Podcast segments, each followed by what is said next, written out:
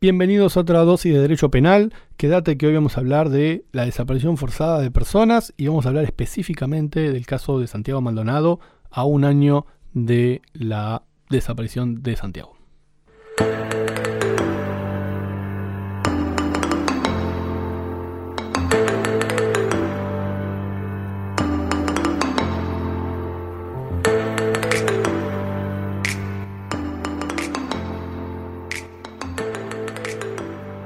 Hola a todos, bienvenidos a otra dosis de derecho, en este caso dosis de derecho penal. Mi nombre es Augusto. Hola Augusto, ¿cómo estás? Soy Pau, para aquellos que no reconocen la tonada. Que no reconocen la tonada, es difícil no reconocer esa tonada, ¿eh? Muy difícil, pero se confunde con la de Gon, que ya, como siempre decimos, somos casi mayoría. Son casi mayoría, son mitad y mitad acá. Mitad y eh, mitad. Mitad y mitad. Mitad, mitad, mitad mujeres, mitad varones, mitad federal, mitad unitario, bueno, una mezcla. Un poco de de todo. Boca, River, bueno, Racing, Huracán. Huracán, bueno, Por una favor. mezcla.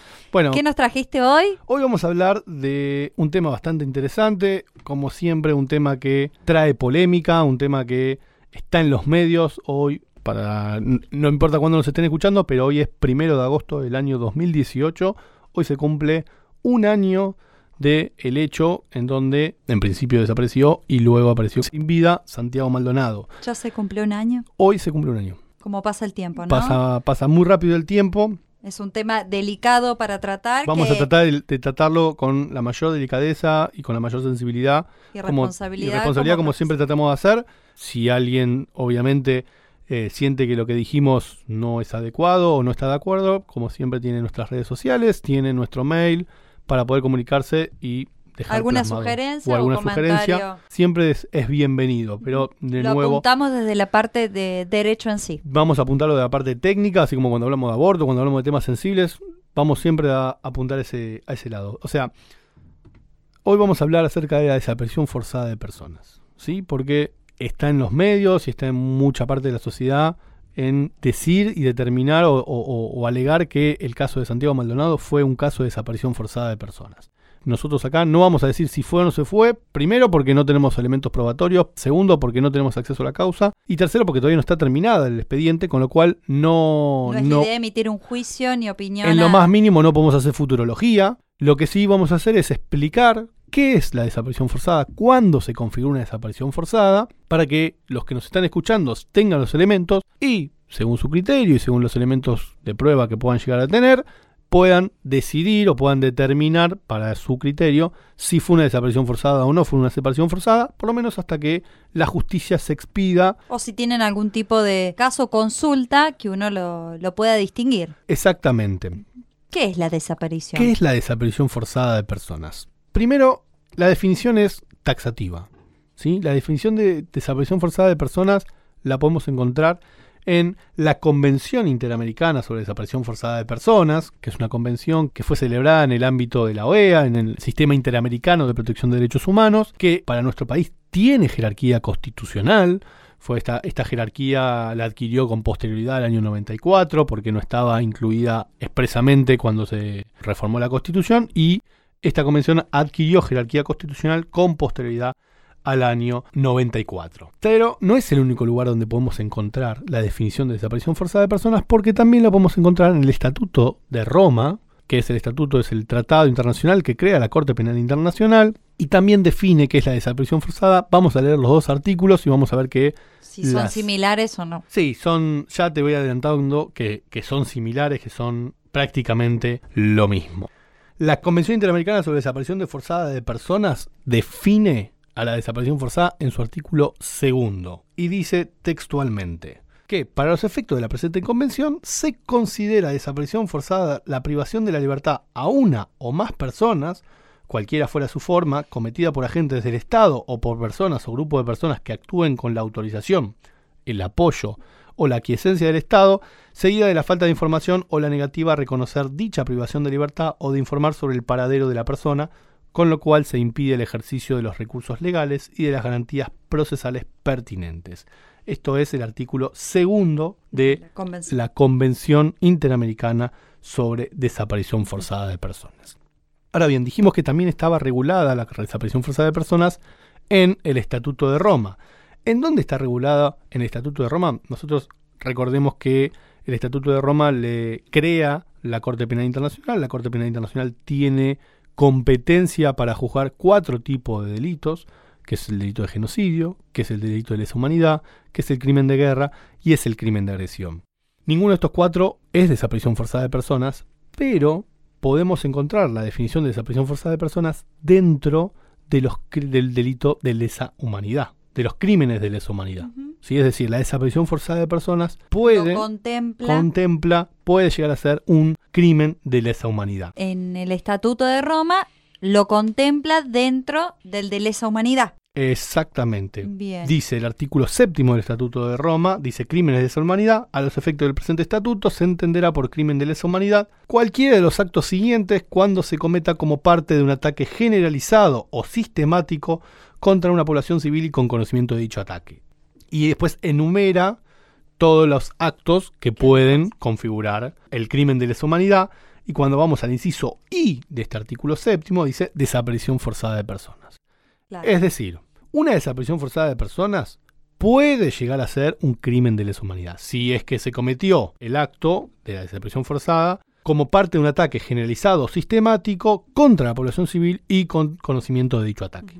O sea, ambos, la convención y el estatuto, hablan de desaparición forzada. Eso Es- que quede claro, Exactamente. esos dos, esas dos normativas la contemplan esta, esta figura. Exactamente. El segundo inciso del artículo séptimo del estatuto define cada uno, o sea, de- define cada uno de estos actos. El que a nosotros nos importa, que es el de desaparición forzada, que está definido, está en el artículo, en el inciso I, dice, en el inciso segundo, subinciso I, dice, se entenderá por desaparición forzada de personas la aprehensión, la detención, el secuestro de personas por un Estado o una organización política o con su autorización, apoyo o aquiescencia, seguido de la negativa a admitir tal privación de libertad o dar información sobre la suerte o el paradero de esas personas, con la intención de dejarlas fuera del amparo de la ley por un periodo prolongado. Guarda similitudes con la, la que tratamos anteriormente. Exacto. A ver, vayamos a, a lo importante. Si bien la redacción, la redacción no es exactamente igual, hay determinados elementos que hacen, que configuran a la desaparición forzada de personas. ¿Cuáles son estos elementos? Primero, tiene que ser por parte del Estado. ¿sí? Tiene que haber una privación de la libertad. Esta privación de libertad tiene que ser ilegal y tiene que ser producida por un- el Estado, por un funcionario del Estado, por Con alguien la autorización del Estado, porque puede ser que no sea un funcionario del Estado, sino que sea algún grupo comando que, o algún grupo que Lógico. actúa a pedido del Estado o con la aquiescencia. La aquiescencia es eh, el Estado lo sabe y no hace nada. Y no solamente alcanza con la privación ilegítima de la libertad por parte del Estado, sino que necesitamos un paso más. ¿Cuál es ese paso más? La negativa por parte del Estado a decir que lo tiene detenido. A Niega, brindar información. niega que tiene detenido a esa persona. ¿Para qué lo niega? Para sustraerlo de los remedios, de las garantías procesales, de, los, de las herramientas judiciales que pueda tener esa persona para poder recuperar su libertad. Entonces el Estado lo detiene ilegalmente, niega tenerlo detenido para que para evitar que esa persona pueda, interponer una habeas corpus, para que pueda interponer una escarcelación, para que pueda interponer cualquier defensa. Entonces lo tiene ilegalmente detenido. Todos sabemos que, lamentablemente, en, en- en un periodo oscuro de nuestra historia, en, en la última dictadura militar, el proceso de reorganización nacional que se dio desde el año 76 hasta el año 83, esta era una actividad Una figura común. común en, en el Estado, era parte del terrorismo de Estado. No solamente en Argentina, sino en muchos países latinoamericanos y en muchos países americanos, los, los distintos gobiernos autoritarios, los distintos gobiernos de facto utilizaron este mecanismo para poder aterrorizar y para poder atemorizar a la población. Por eso, no es casualidad que exista una convención interamericana de desaparición forzada de personas, específicamente interamericana. ¿Por qué? Porque la desaparición forzada fue utilizada en el continente americano mucho más común que en, el- en- en el- en Europa o en Europa. otros, en otros, en otras Por partes. eso, justamente, como decís, eh, la Convención Interamericana. Exacta, exactamente. La, la- la Convención Interamericana sobre Desaparición Forzada de Personas regula específicamente esto. Es decir, recapitulando. Dale. Está una persona que se encuentra privada ilegítimamente de su libertad por parte del Estado. Sí. El Estado se niega a brindar información respecto de esa privación de la libertad para que esta persona no pueda gozar de las garantías que, Exactamente. que le- serían esas tres ítems tres que hacen a que la hacen a la, definición desa- a la de- definición de desaparición forzada de personas.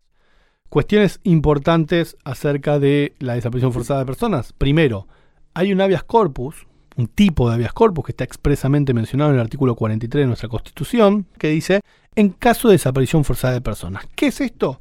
Es, cuando se da esta situación, se puede interponer un habeas corpus. Lo Recordemos que lo puede quien es el legitimado activo para interponerlo, Cualquier el que se ve persona. afectado, cualquier persona que pueda haber Exactamente. Lo, lo llamativo de este tipo de habeas corpus es que no tiene ningún tipo de plazo de prescripción. ¿Por qué? Porque la desaparición forzada de personas es un delito de continuado. Porque hasta que la persona no aparezca, todo el tiempo se está cometiendo este delito. Claro. ¿sí? No tengo eh, para comp- computar esa fecha. Exactamente, o sea, recuerden cuando hablamos de eh, el principio de la ley penal más benigna, cuando hablamos del fallo Muiña en el, en el, en el, en el podcast de Muiñas, en ese capítulo, hablábamos precisamente de esto. ¿sí? Hablamos de que estos delitos son delitos de acción Continuada. continuada. ¿sí? En el fallo Muiña la, la- la disidencia utiliza este argumento para denegarle la aplicación de, de la ley de 2 por 1 Ujú. con lo cual, como es un delito de acción continuada, hoy, de hecho no hace mucho tiempo, se siguieron presentando habeas corpus en favor de personas que desaparecieron durante la última dictadura militar. Recordemos que en la última dictadura militar mm, era muy complicado interponer un habeas corpus, conseguir un abogado que lo firme si es que alguien lo patrocinaba, y cualquier persona que presentaba un habeas corpus era pasible, era posible de, una, sujeto de ser de sujeto después de algún tipo de represalia por parte del el Estado de facto. Claro. Con lo cual eh, es, es algo importante esto de... De la imprescriptibilidad, digamos. Sí, mientras se siga... Es, es un delito de acción continua, es un delito continuado. Hasta que la persona no aparezca, va a seguir siendo un delito y va a seguir cometiéndose todo el tiempo. Perfecto. Entonces, hasta ahí quedó. Tenemos más o menos cuál es la definición, cuáles son los elementos de la desaparición forzada. Vimos que está regulado tanto en la Convención Interamericana sobre Desaparición Forzada como en el Estatuto de Roma. Ahora vayamos al kit de la cuestión. Vamos al caso de Santiago Maldonado, en donde se habló mucho y se, se- se dice mucho de que fue una desaparición forzada. Nuevamente nosotros no vamos a emitir, no vamos a emitir una opinión, pero sí es importante que podamos utilizar los, tener los elementos para poder hablar con propiedad y para poder hablar con fundamento. ¿Qué es lo que se sabe hasta ahora, o por lo menos por los medios de comunicación, del caso de Santiago Maldonado? Había, hubo un operativo por parte de la Gendarmería. En ese operativo desapareció, no se encontraba a este chico, a, a- a- a Santiago. Santiago. Maldonado. Hubo distintas denuncias, distintos habeas corpus presentados para que se lo encuentre a Santiago Maldonado y durante varios días, varias semanas, no se sabía acerca del El paradero, paradero, de, de de Santiago, Santiago. Maldonado. Hasta que no se encontró, lamentablemente, el cuerpo sin vida de Santiago Maldonado, lo que se alegaba era que la gendarmería lo había detenido ilegalmente. Y que el Estado precisamente estaba negando, Negando que tenía esa detenido. información y de que estaba... Es, exactamente. Con lo cual, si, es- si, eso, si eso fue así, Se configuraría, se configuraría en principio, esa, una desaparición forzada sin ningún tipo de, de dudas. ¿no? esa una hipótesis por un lado. Esa es una hipótesis por un lado. Lamentablemente, como todos sabemos, el cuerpo de Santiago Maldonado fue hallado sin vida eh, en el río, allá en, el sur. No se, está tratando de determinar cómo fue o cuáles fueron los motivos por los cual Santiago Maldonado terminó ahí. Pero con la aparición, lo que habrá que determinar, y la, justicia va a tener que probar y va a tener que, que- producir las pruebas necesarias para poder determinar si Santiago Maldonado fue secuestrado fue detenido ilegalmente por Gendarmería. En principio, nuevamente, hacemos la salvedad de que nosotros nos estamos guiando por informaciones periodísticas porque no tenemos acceso al expediente. Pero en principio, de la, de la autopsia que se practicó sobre el cuerpo, se determinó que el cuerpo estuvo desde el primer día en ese lugar. Con lo cual no habría sido, en principio, detenido ilegalmente por parte de Gendarmería. Si nosotros mantenemos esta hipótesis y podemos demostrar esto, no se habría configurado el delito de desaparición forzada de personas. ¿Por qué? Porque no fue una fuerza del Estado que lo detuvo ilegalmente y que el Estado haya negado esa Tener- detención. Tenerlo en esa situación, claro. ¿sí? Sin perjuicio de esto, hay otras posturas que sostienen que, aún en esta hipótesis, podría llegar a ser una desaparición forzada, porque dicen que Santiago Maldonado fue al río y trató de cruzar el río y terminó falleciendo en, en ese intento. ¿Por qué? Porque estaba escapando del operativo de la Gendarmería Nacional. ¿sí? Mi interpretación, nuevamente, es una, es una postura, po- podemos estar de acuerdo, podemos no estar de acuerdo, pero yo entiendo que en ese supuesto no se configuraría una desaparición forzada de personas, sí se configuraría otro tipo de sanciones tipo y otro tipo de delitos por parte del Estado, pero no una desaparición forzada. ¿Por qué? Porque sí es cierto que la Gendarmería estaba haciendo un operativo, sí es cierto que Santiago Maldonado se estaba, supongamos, ¿no? Se estaba escapando de ese operativo y producto de escaparse de ese operativo termina perdiendo la vida, pero no hay una detención por parte del Estado. O no habría en principio una detención por parte del Estado, con lo cual Faltaría uno de faltaría los elementos uno que de los hacen a- elementos que hacen a la desaparición forzada de personas. Claro. Lo que acá estamos haciendo es ver una situación en donde se encuadraría en lo que es una desaparición forzada o no, con los elementos técnicos, jurídicos, y Exacto. no con, digamos, lo que son las pruebas en sí, porque o, lógicamente no tenemos acceso al expediente, pero sí con la información que, que brindan los medios y con lo que sabemos eh, técnicamente hablando. Lamentablemente, sobre todo en este tipo de casos, que son casos que adquirieron eh, un público conocimiento, adquirieron eh, una Sí, cuestión mediática, nos parece importante tratar y abordar estos temas y darle elementos a la gente que nos escucha para poder discutir con un poco más de propiedad. Obviamente no vamos a tener la, la resolución, porque de acá que tengamos una resolución de este caso, no creo que sea en, en- en un tiempo cercano, pero sí es importante remarcar estos elementos que tiene la, la figura de la desaparición forzada de personas, que dijimos es un delito de acción continuada, que tiene que ser por parte del Estado, que tiene que ser una detención ilegal, arbitraria, y que tiene La que haber una, es- una negativa por parte del Estado a esa detención. ¿sí? Em, Es muy dejo- clara tu, tu explicación de lo que es la definición en sí y es ejemplificador el, el caso de, de Santiago, más allá de, de si es o no, pero sí para traerlo a, a colación para, para aquellos que quieran debatir y hablar justamente con propiedad eh, respecto de lo que es la desaparición de, forzada de una persona en sí. Totalmente, y, y tratemos siempre de sacar un poquito, de secularizar un poquito la cuestión, de la cuestión política, de la cuestión mediática, Sí. porque esto lamentablemente fue utilizado de un lado y de otro lado políticamente, fue utilizado por los medios, creo que eso es lo, lo peor y lo terrible. Esto Es una desgracia y encima esa desgracia fue utilizada por los medios de Favor comunicación, de un lado por, del por otro. lo- por la parte política de un lado y del otro. Realmente es preocupante y esperemos que, por supuesto, no vuelva a suceder. Les dejamos a, a los que nos están escuchando los elementos para que puedan determinar ustedes Cuando con- estamos enfrente cuándo a estamos una- enfrente o no de una desaparición forzada y qué es lo que sucedió.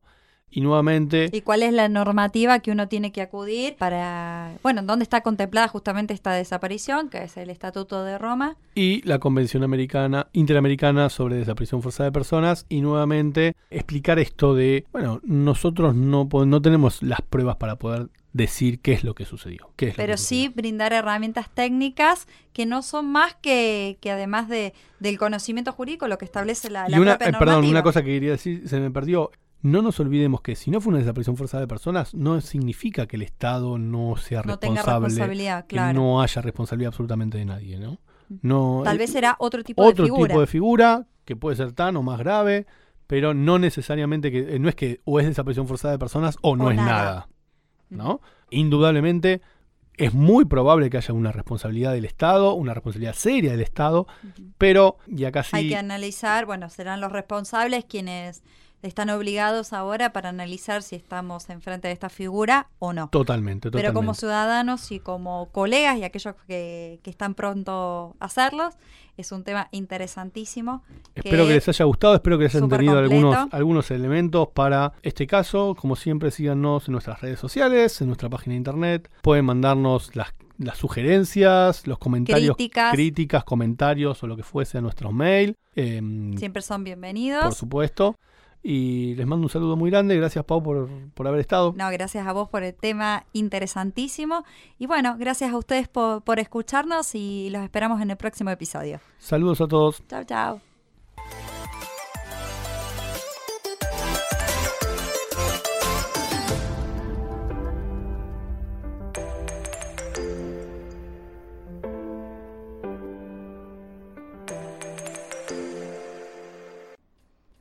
Si te gustó este episodio, hay mucho más en nuestras plataformas de iTunes, YouTube y Mixcloud. Recordá que podés seguirnos en Facebook, Twitter, Instagram y LinkedIn como Dosis de Derecho para no perderte nada. Y suscribirte en nuestra página www.dosisdederecho.wordpress.com. Si te resultó útil, no dejes de calificarlo y compartirlo con tus colegas y amigos.